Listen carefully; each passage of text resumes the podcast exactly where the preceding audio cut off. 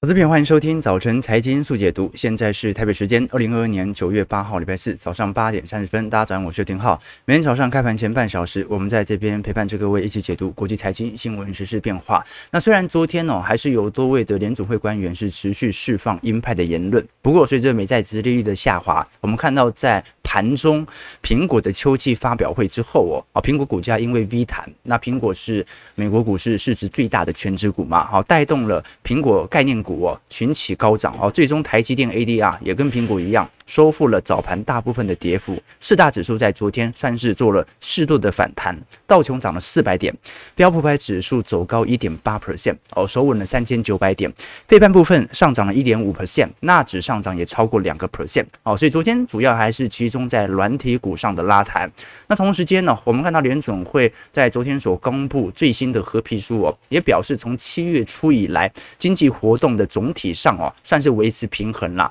呃，通膨有在下滑，但是下滑的速度还是偏慢。那么目前来看，大多数的消费者的支出仍然还是稳定的，房屋的销售稍微有所下降，房贷需求也在疲软，所以未来预估还有几个季度的走皮仍然要持续来发酵。不过我们先回头看一下，刚才我们有跟各位提到说，因为到目前为止，美国的制造业来看的话，库存因为大幅度水位的上升，制造业的 PMI 已经在高速的向下递减当中了。可是，如果我们观察美国的服务业的 PMI 来做观察，其实仍然保持在一个相对强劲的区间哦。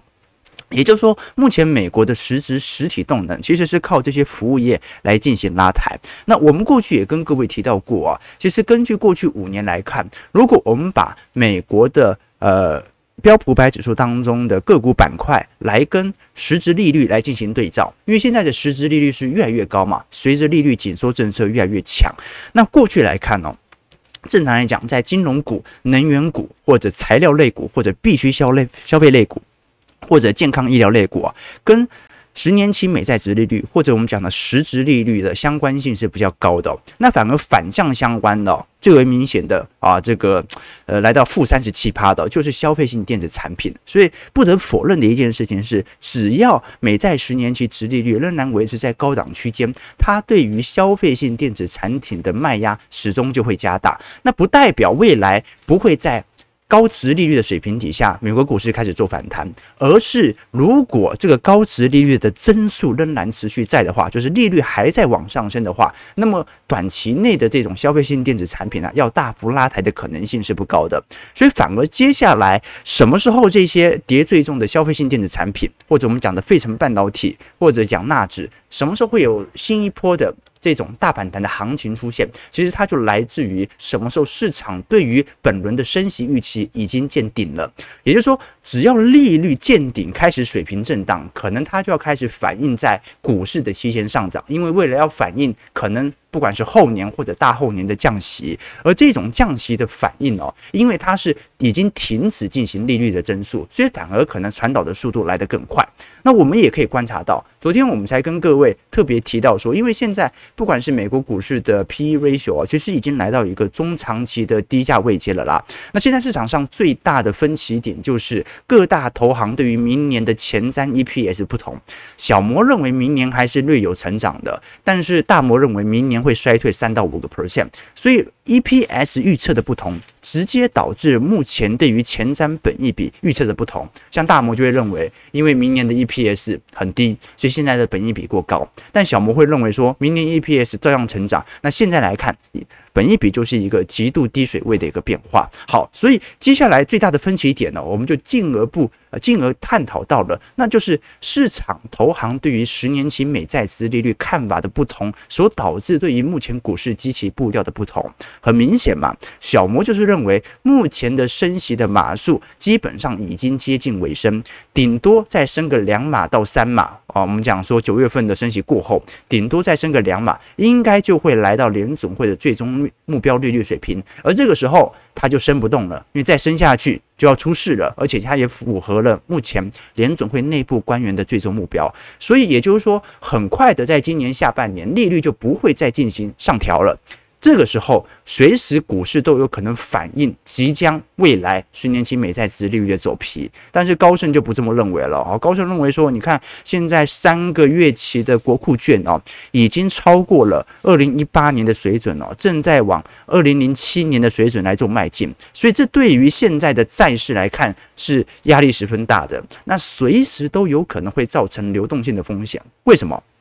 因为我们都很清楚，过去我们曾经跟各位呃分享过一张图表哦，是关于呃过去的稳健型投资人啊、股债六适配的这些受益者，在今年的收益率啊是过去五十年来最差的表现。也就是说，今年股债之间的替代效果其实还蛮差劲的啊，就是同时都在往下跌，所以反而这种替代效果，我们讲说哦这个做资产配置哦，最好是买各种啊负相关的这些资产。就是这个涨，这个就会跌；那个涨，这个就会跌。那我就趁机在某项资产跌的时候多买一点点，反正我资产亏损也不是特别多嘛，多买一点点。等到下次啊换债券涨、股市跌的时候，我就改买股市嘛。但今年来看的话，因为两项资产哦都是处于非常严重的跌势，所以很容易，大摩的看法是很容易会造成系统性的一些部分的。流动性危机，那么随时都有可能产生新一波的杀盘力道。我们来观察高盛目前所给予的警告哦，是六月的反弹是暂时的，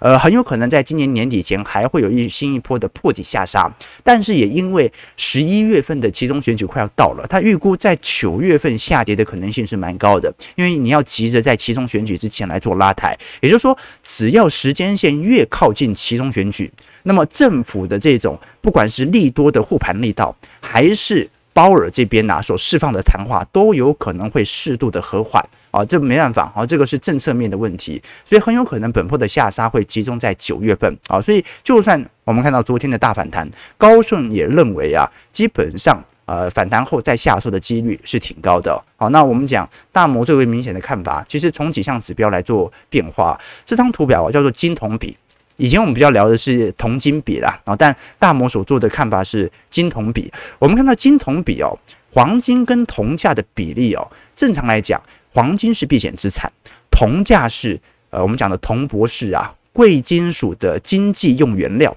所以正常来讲哦，如果金价上涨，铜价下跌，或者金铜比是往上跑的话，就代表市场避险情绪、恐慌情绪比较浓厚。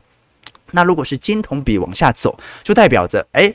铜价的上涨力度大于黄金这种避险资产的上涨力度，就代表着市场的经济体质其实正在扩张，大家对于原物料的需求越来越强劲。那我们看到一个很明显的迹象哦，基本上啊，市场在今年年初的时候，呃，是金铜比位阶相对过去二十年以来相对最低的时候哦。那当时的确市场上在今年年初哦，每逢跌的时候，大家的抄底意愿还算是蛮强烈的。但是现在呢，现在有到极度恐慌吗？大摩认为没有。还不够恐慌，因为按照过去均值的比较啊，金同比应该至少要来到一点五倍以上的时候，才叫做极度恐慌。那目前呢？目前大概在零点五倍左右。好，所以现在的角度，呃，从各种指标，大家都可以得出自己的一套逻辑和结论。所以最终啊。我们其实观察这些指标啊，其实某种程度也在对照自己的周期思维，就是我们的周期思维是选择在市场啊极度恐慌、股市乖离拉的极端值的时候来进行相对应的建仓和动作。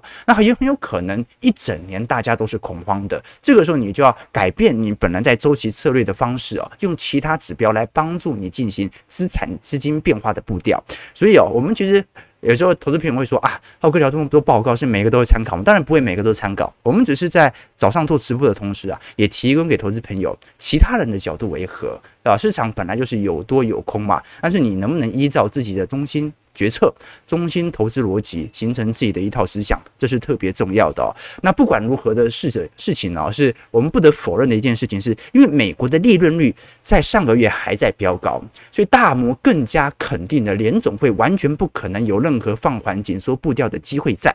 因为如果美国的利润率、企业利润率还在飙高，就说明美国的这些企业，它根本就没有侵蚀掉它的利润，而是把这些成本直接转嫁给消费者。我们看到啊，现在在全球啊，同时面临暂时性以及结构性的巨大价格压力的这些企业当中啊，我们看到大多数的分析师啊，呃，普遍哦，我们看到认为这次的通膨啊，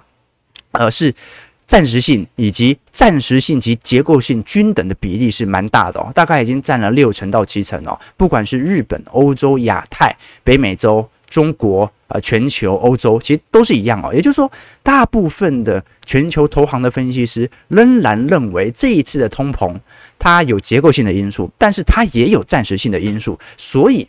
基本上没有那种。呃，长期的通膨的压力，也就是说，大家不相信这一次是停滞性通膨。那唯一比较相信的是中国，哈，中国因为可能过去两年经济实在是太疲惫了，然后外部的通膨又不断的发酵，所以中国的企业的分析师哦，更加的认为现在的通膨可能是结构性的，会跑非常长一段时间。但是大多数的分析师并不这么认为，仍然认为通膨是有机会下行的。那大摩也从这些数据当中看到了。如果大多数的分析师还是认为这一次是暂时性的居多，结构性的一点点的话，那么就说明大家还不够恐慌，一定要等到大家觉得完蛋了，通膨就要跟着我们十年了。再也不会消失了，只有这个时候才是极端恐慌的时候哦。好，所以有很多的数据值得我们来多做些留意哦。那不管了，我们先看一下美国股市昨天的表现。道琼工业指数上涨四百三十五点，一点四 percent，收在三万一千五百八十一点。标普上涨七十一点，一点八三 percent，收在三千九百七十九点呢，算是勉强碰回了季线啊啊。不过这个下行压力仍然很大。纳指上涨两百四十六点，二点一四 percent，收在一万一千七百九十一点。费半部分啊，昨天弹幅最为显著了啊。没有比纳指显著啊，因为昨天涨的是软体股，费半上涨四十点，一点五六 percent，在两千六百一十一点。好，那昨天市场上最为关注的是苹果的秋季发布会了，这一次不只是推出了 iPhone 十四系列。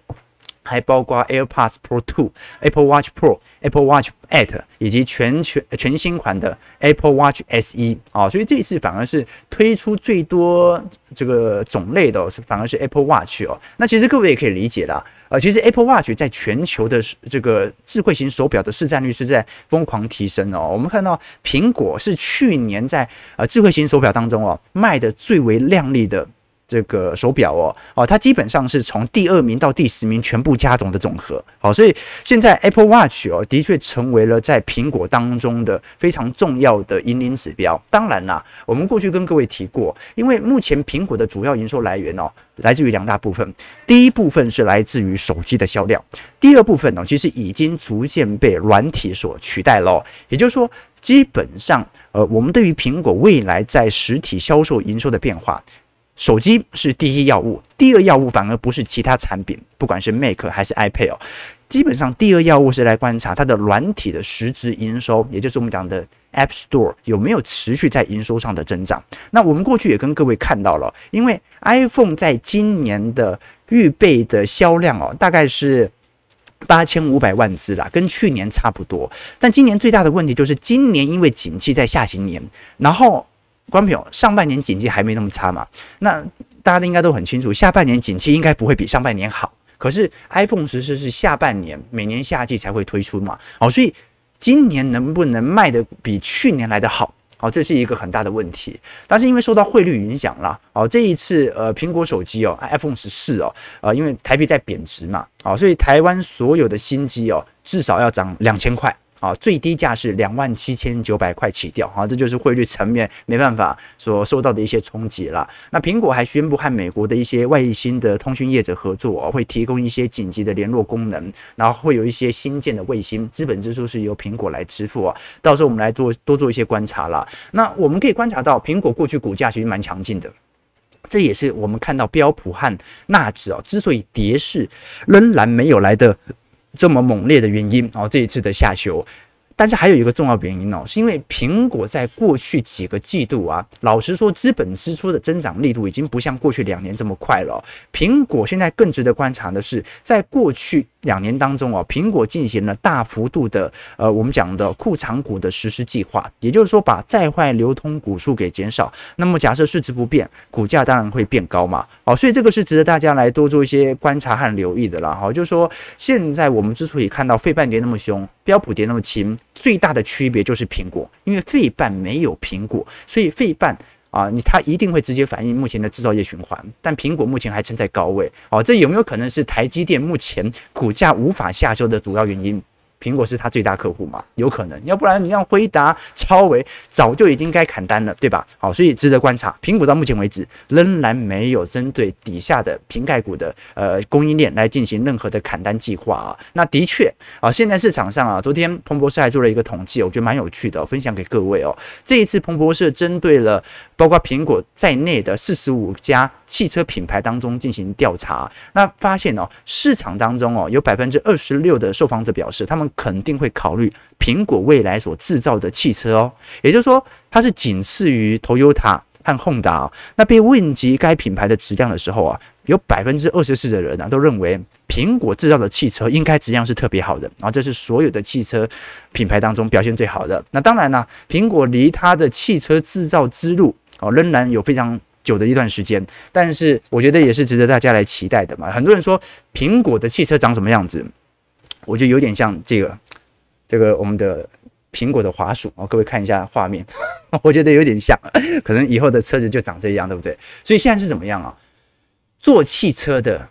越来做，把汽车做的越来越像手机。做手机的把手机做得越来越像汽车，有没有这种感觉哦？好了，那这这就是现在我们遇到的一个问题啦。啊，整个世代的变革其实速度是很快的。好，那我们今天九月八号哦，再特别跟各位宣传一下，我们其实每一个季度啊一。一季度一度的这个听友会哦，都会每三个月来跟各位进行一些资产上的回顾哦。那我们这一次的听友会的时间点是定在九月二十四号礼拜六的晚上八点钟，一样是线上直播啦。啊，疫情比较严重一点点吧，大家少见面啊，在画面上跟我们沟通就可以了哦。那一样哦，我们这一次的听友会哦，呃，因为是直播听友会啦，我们一样是根据首先是上一季的听友会的回顾和进行追踪，也做一些资产操作回顾的变化哦。我们每一次基本上在我们我们的订阅内容当中，都会针对未来下一个季度的资产行情来做一些预测。那我们来回顾一下嘛，有没有要调整上一次的看法？有没有要回顾一下操作绩效有没有失误的地方？啊，过去我们都是办实体厂的啊，但是因为这两年这疫情真的比较严重，所以大家这个难得啊，搞不好以后。办回实体场之后，我们就取消线上场了嘛，对不对？好，可能最后几次线上场了哦。随着台湾也即将解封，对不对？好了，那第第二点呢，我们会针对一些重点的经济数据哦，和全球的数据来进行一些追踪，包括联准会的紧缩步调以及各大资产数据的分析。那最终我们会针对美国股市、台北股市、中概股、大宗资产来进行推演，来预测未来的行情方向了。好，基本上如果有追踪我们上一次进行听友会的投资朋友哦。我们基本上在啊大宗资产的掌握应该算是蛮精准的啦啊，包括我们在资产部位当中也时常来跟各位做一些分析。所以如果投资朋友有任何的兴趣，也欢迎你可以来参加我们的听友会，或者是你想要参加我们的会员系统，但是呢又不确定是否合拍，那也可以先参加我们的听友会来进行一些这个参与之后，再来考虑有没有跟我们的心中投资理念符合。那如果你已经是我们的会员朋友了，记得啊不用再参加了啊，这个在我们的会员资格当中哦，啊，不只是听友会，包括里面投的一些专题影片啊，资产操作的部位啊，以及一些财经基础小白系列的课程，在里头都会来做一些提供。那报名链接在底下，也提供给各位作为一些参考和借鉴啦。其实财富就是这样子啦，啊，一波一波的慢慢的累积。以前我跟投资朋友分享过，你只要长期能够存活，最后的投资成功那就是必然的事情哦。以前。那个股票的谚语里面有一句嘛，牛市里面撑死胆大的，饿死胆小的，冤死折腾的，什么意思啊？就是不管你是胆大的、胆小的，还是折腾的啊，就是在那边混的，最后都会被股市给淹没掉。那什么样才能活下来呢？其实很简单，就是你躲开任何致死的可能性。就每一次的牛熊牛熊你都活下来，那我保证你一定可以在资本市场上当中啊，持续的赚取大笔的资本利润哦。我们做周期投资也是一样啊。为什么我们说活下来很重要啊？因为你要我像 IWN 像。这个 ARKK 一样被套五成六成，然后持续扣款，这对我来讲心态上是难以承受的事情。我我自己也很佩服纯股族，可以忍受这么巨额的套牢量。所以，我们做周期投资永远都是选择在资本市场相对比较疲惫的时候再来做建仓，这个时候我们才可以确保自己的成本价低于市场的平均成本。那么。人家亏五十趴，你亏十趴，你撑过去的可能性是不是比较高？而且你的成本价也比大多数人还要来得低，这才是我们超越大盘的主要原因，也提供给投资朋友作为一些参考和借鉴哦。好，那今天还有特别的这个观察啦，啊，特别的，因为因为我本来以为哦，这个前几天在规划的时候，以为这个礼拜是五天交易日嘛，所以我以为想说。可以今天讲书，然后明天再来跟各位多做一些专题内容。后来想到不对啊，这个礼拜只有四个交易日了，好，所以我们今天要赶快来跟各位导读一本书了。我们每个礼拜哦，其实都会来跟各位导读一本书籍啦。那今天导读的这本书籍哦，叫做《通膨的恐惧》啊，是一位美国的著名的呃财经作家罗伯特霍克特所写的。那这本书哦，它的内容基本上并不是在告诉你说，哎，要如何抵抗通膨，如何。打造自己的被动收入来抵抗资产上的减损啊，不，并不是这样的。它其实是用总监的角度来跟各位叙述，到底我们对于通膨的恐惧适不适当？我们对于通膨这件事情到底应该如何从央行的货币政策来做一些理解？那一样哦，每一次乐金文化所出版的书籍哦，它都会提出两位抽出名额送给投资朋友。所以如果我们稍微导读一下，如果你喜欢我们待会导读的这个书的内容的话，欢迎各位也可以抽书，或者呢直接。啊，买一本书回家啊，这个送给自己的中秋节礼物是吧？好了，其实我们过去跟各位分享过了，通膨有两种哦，我们直观的定义哦，一种是那种超发货币，然后在银行的内部里面空转，但是并没有外溢到社会上，对于整体的经济生活没有大幅度的影响，这种叫做金融资产的通膨，有一点类似零八年，就是。零八年，它并没有形成最后长期的通膨、货币宽松，但是它形成了金融资产的大幅上涨，对吧？哦，所以它唯一的副作用是什么？贫富差距那，因为资产价格大幅度上涨，有钱人持有股票啊，穷人持有储蓄险嘛。好，那另外一种超发货币哦，另外一种通膨哦，是它把超发货币都直接用财政政策补贴给了居民，所以市场在实体经济当中就短期内涌入了大量的货币，导致商品价格水涨船高。好，所以光表。这一轮的通膨为什么跟零八年不太一样？因为这一轮的这个货币政策，它不只只有货币政策，还有拜登的大撒币计划，不管是基础建设还是直接发支支票，在去年都曾经发酵过嘛。所以各位可以理解哦，我们现在所看到的通膨啊，是由于财政政策的发威，加上地缘政治货币。供应链的冲击或者疫情的冲击所形成的这种结构性的通膨，好，那么你愿意选择哪一个呢？观众朋友也可以讲出一些看法了，好，就是说你到底是选择。每一次撒钱让金融资产水涨船高，让房价水涨船高就好，还是你要让物价水涨船高呢？这也是央行的一门学问。我们都知道经济增长很重要，经济增速高，老百姓的收入就会高。那现代经济靠什么来增长？其实就是适当的通膨，适当的物价增速在一定的水平。但是当通膨太高之后啊，它就会影响到市场的情绪面，这就让政府有必要来进行通膨的抑制。所以，我们。这本书哦，通膨的恐惧其实就花了大幅度的篇章，再来告诉你说，央行在进行这种长年期通膨的宽松的时候啊，他更在乎的是哪几项指标？他更在乎的是对于通膨当中哦，哪几个对于民生用品最为相关的变化？我们看美国的 CPI，呃，主要是由哪几个组成的？房租占比有三成三。油价占比大概两成，服务业占比大概四成，那这三者基本上从价格水平上就取决了 CPI 的涨幅哦。所以为什么我们说很多人会认为说接下来通膨下行的速度很慢啊？其中一个就是房价，因为决定房租的是房价啊，而且应该讲。这个取决于通膨因子最大的是房租，因为取决于房租的是房价，房价先涨之后就带动了房租也跟着上涨。那按照过去历史经验呢，美国的房租上涨会落后房价大概十六个月，而美国的房价我们看到哦，本波的上涨力度哦已经持续创历史新高了。到目前为止，就算房贷利率有所下滑，就算房贷销售啊有明显下滑，房价的下滑力度也是非常低的哦。也就是说，房租按照房价见顶，假设现在就是见顶好了，它大概也要大概呃五到六个月之后啊，房租才会完全的见顶下弯哦。好，这是第一个问题哦。那第二个问题是油价，其实油价昨天哦，呃又大跌了五个 percent 嘛。昨天西德州原油价格已经跌到八十一个。八十一块每桶哦，哦，所以原油价格目前已经算是进入主跌段了哦，这也符合我们当时不管是在我们的会员系统或者资产部位上的一个预测哦。那现在原油价格的变化，它能不能顺势的跌到五十块、六十块过去的均值水平呢？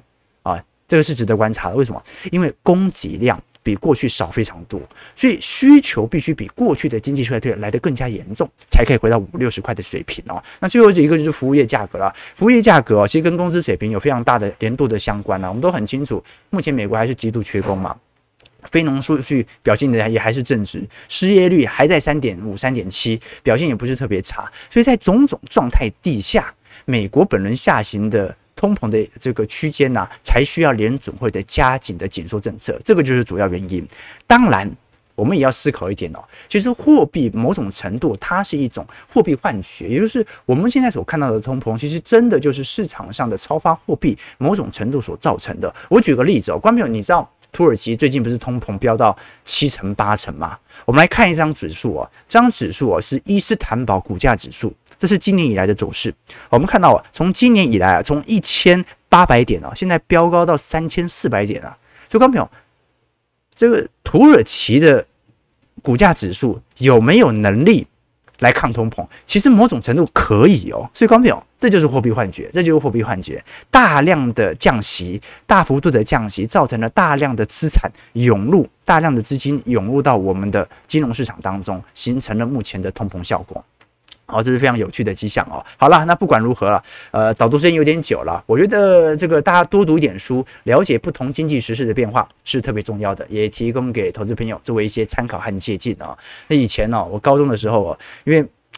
钱不多，都买不太起书哦，所以那个时候都是平日的时候，我就因为 M 八嘛，捷运 M 八站哦，北车 M 八到那边的地下成品去看书。后来有一阵子，因为那间成品实在太小间了，就常常背一个大书包会阻碍到别人哦。然后那店员对我就没什么好眼色哦。后来我都是到呃成立成立教育，就 M 八出口出来有一间垫脚石嘛。那垫脚石的人就很好，因为他们都知道那边都学生嘛，都来看闲书。而且垫脚石有个好处，垫脚石不封膜，不封膜，我觉得那边可以看一整天哦。那北车大家都知道啊，最有名是那个海苔卷嘛。就是常常可能六日在北车念书的时候，补习的时候啊，那中午呢就拿一个海苔卷，然后就到垫脚石，然后就开始翻书，翻书来看。然后那个时候比较常看的是那些网络小说了，哈，就什么就九把刀的啊、藤井树那一类的。好，但通常那种书你看了也不会想买回家嘛，然 后看一遍看故事完即可。大部分的书都是去买。这个大部分的钱都是去买金庸的小说啦，啊，金庸也不疯魔嘛，可是金庸写特别好，所以那个时候就开始慢慢的一套一套收集金庸的书籍。所以哦，其实呃，现在能够这个买得起书之后哦，有一阵子哦，就买书买得很夸张，后来发现实在买太多了啊，你像我爸要进我房间了，他要拿一个扫把，然后推推推推推才能够清出一条路，对不对？才能到我身边这样子哦。那后来书太多了。就改买电子书，所以大家也可以欢迎各位。我觉得电子书也是蛮方便的一件事情啊，而且电子书呢也更有利于你做一些笔记啊，提供给观众朋友。好，八点五十八分哦，不行，马上把聊台股了。好，我们看到台北股市表现。好，美债殖利率这一次在昨天大幅飙高之后，对台北股市形成明显的卖压嘛，啊，直接下跌了两百六十七点了。那柜买指数其实更值得观察，因为柜买指数算是目前已经陆续跌破了半年线和月线的关卡，往季线来做迈进哦。柜买指数昨天跌了一点八点哦，那么中场呢，我们看到现在收在一百八十八点，昨天加权指数的卖压是力度是来得更大了哦。那台币的贬值力度也是持续在发酵哦，昨天台币贬到三十点。九了哦，那么如果今天只是系统单的回补，会不会尾盘就跌破三十一了？哦，这个是值得观察的哦，因为外资现在是不管是期货还是现货啊，都已经同时转为卖超了。哦，这个是比较难得见到的迹象，因为过去外资通常在呃期货单是采取避险功能，就他看多的时候会买一些这个空单，那他看空的时候可能会买稍微买一些多单哦。那我们看到一个比较有趣的迹象，就是现在外资在现货是大举的卖超，但是在期货昨天也转为卖超喽。哦，所以值得来多做一些关注哦。加上外资现在是持续的加码一些反向型的 ETF，我们来观察哦。昨天外资哦，呃，基本上买超没什么好关注，买超买很少，但是买了很多的反向型的 ETF，零零六三二啊。那昨天卖超卖最多的哦，哦，都是一些金融股啊，台新金哦，零零八七八啊，联电。中信金、星光金、开发金、国泰金、台积电、玉山金、远东银，我们看到昨天国泰金哦破底了哦，所以国泰金在本轮的资产减损力度其实算是蛮明显的。那么台积电哦，目前的三道关卡也陆续没有站上哦，所以接下来就值得观察一件事情啊。昨天我才跟几位投资朋友在聊天哦，问他说，问问一下大家的看法，大家觉得这一次的景气下行哦，是软着陆，还是硬着陆，还是脸着陆？是哪一种着陆？我们讲软着陆啊，基本上就是呃经济不会衰退啦，然后还保持在正值的区间啊。那但是经济的增长稍微放缓之后，再度开启一波呃我们讲牛市。那硬着陆就是经济一定会衰退，那只是看会不会形成那种流动性的系统性风险啊。那就是类似零七年和零九呃零八年那一类的呃会不会发生而已啊。那如果不会发生的话，我们还是可以勉强称为硬着陆，但是并没有引发到系统性风险。那最后一个就脸着陆，脸着陆那就系统性风险了嘛，就联总会完全被打脸，政策完全失败，哦，所以软着陆、硬着陆、脸着陆。好，观众朋友，我们也投票一下，好不好？大家觉得是软着陆、硬着陆还是脸着陆？啊，那回答最多那个一定不会发生，好不好？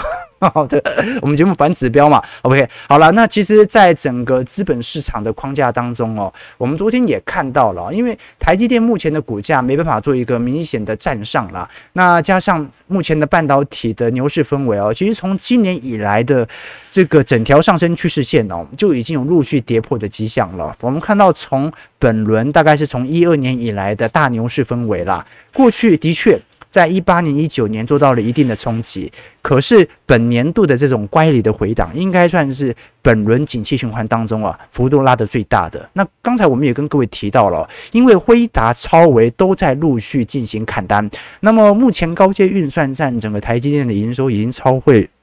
超越了智慧型手机了，所以这是一个比较大的问题哦。我们刚才才跟各位提到哦，因为最近呢，包括外资的报告当中都已经提到说，因为现在包括超微和辉达的砍单哦，台积电呃传出已经停掉四台的 EUV 的产量了，这就说明哦，先进制程的订单应该已经减少了。那么接下来要观察的一件事情就是，那么如果它缺就是进行减产的话，那产能利用率在接下来的法说和财报。一定下滑，一定不可能是百分之百哦，所以值得观察。因为台积电今年呢、它拥有八十四台的 EUV 啦，是全球最多的啦。停产四台，其实也占了五趴左右，好像没有想象中来的严重。所以值得观察的一件事情就是，如果高阶运算的需求没这么强烈的，难道接下来是手机需求回来吗？可是苹果的手机真的能够有如此亮丽的绩效吗？这个就值得观察了。我们至少可以肯定的是，台积电在实体在企业制程的节点对比上来看，还是有非常明显的产能以及技术上的领先啦。过去我们有跟各位提到啊，真正在整个七纳米的转捩点，大概是在一七年、一八年的时候啊，台积电正式的超越三星。那么一直到二零二零年哦，台积电开始进行五纳米的量产之后啊，三星在七纳米和五纳米的良率仍然无法打开。那虽然英特尔现在的技术是有哦，英特尔现在已经在进行十纳米增产，但是预估十纳米它大概的节点的技术已经逼近于七纳米到五纳米的制程技术了。所以现在就是台积电的技术最为领先，但是它受到景气的这种利空还没有进行发酵。三星和英特尔都已经下修目前的财测了，而三星目前钱的资本支出比例无法大幅度拉高，是因为过去几年它落后于台积电，营收规模无法大幅度的拉增，所以它现在的策略就是趁景气下行周期降低自己的报价，来扩大自己的营收。那英特尔的部分哦，那这个美国内部的问题，这就不用谈了哈。英特尔在美国建厂，自己也遇到很大的难关。英特尔最大的部分哦是扩厂的问题，就英特尔目前来看的话，良率应该是有机会达成的，但是能不能在短时间进行大幅度的扩厂？打开整个产量呢，这是另外一套问题啦，值得大家来多做一些留意。好，九点九点零四分，我们看台北股市上涨八十点哦，啊，今天量能也一样不大，大概在一千八百亿左右，呃，收在一万四千四百九十四点，稍微微幅的弹幅啦，但下方除了前低之外，完全没有任何的支撑位接嘛，哦，所以来观察喽，这一次台北股市跟美国股市到底只是一个回撤，还是会破前低呢？我们看一下投资朋友的几个留言哦，OK。每个人都回答脸着陆，哎、呃，还还有人回答软着陆，靠，你想哪哪个软呐、啊？软软着陆，呃，脸着陆啊，所以大家都认为是软和脸那硬着陆的可能性就很高了哦，就是说明可能股市真的要有一点呃景气衰退的迹象在。但是不至于产生流动性风险，是吧？好了，九点零四分了，大家的留言其实大家互相参考就好了。我们节目就是这样子了。我们看我们节目做到现在也做了呃快快四年五年了，对不对哈？那为什么你看到过去几年当中啊，有很多股神啊站出来，后来又慢慢的退居幕后了，因为。其实资本市场就是这样的，牛市当中人人都是股神哦。真正能够考验你投资能否成功的，是在熊市当中，你能不能在实体绩效上远跑赢大盘，或者说你的亏损绩效要远远低于大盘的一个绩效哦，这个是特别重要的哦。你想看我们直播那么久哦，有没有人会质疑我们的投资策略或者我们的主观解读？当然会有嘛。其实批评两句我们也 OK 哦。啊，那其实。每天做直播更有趣的就是，我们每天都要因应当下的经济形势，给予大家我的看法，所以其实很挑战的。每天都在验证自己的操作有没有应对到自己的实体绩效的正确，好，这个是特别重要的。你说浩哥做直播那么久，有没有看过很多酸民？常常都有酸民啊，酸我的投资策略啊，酸我的发型啊，酸我的发际线啊。哦，那其实酸我的。投资言论我都可以忍受，但是发际线这真的有一点伤心了啊！但这不是重点，重点是你会发现为什么这些酸民呢、后来都没有继续留在我们频道啊，并不是我删留言啊，是因为啊，你直播第一天他可能持续骂你，第二天他又骂你，第三天、第四天你就已经突破他下限，他就受不了了。你要每天到人家的平台留言也很累，对不对？好，所以哦，我们就坚持自己的想法。相信相信自己的投资决策能够成功啊！也在此鼓舞大家，好不好？好了，九点零六分。如果投资朋友喜欢今天的导读的话，可以在待会直播结束之后抽本书回家，同时也可以参考一下参加我们的会员系统，或者参加我们在九月二十四号举办的线上体泳会，提供给投资朋友。也祝各位投资朋友中秋节愉快啊！那少吃点月饼啊！照顾一下自己的身体，我们就下礼拜一早上八点半早晨财经速解读再相见。祝各位投资朋友开盘顺利，操盘愉快。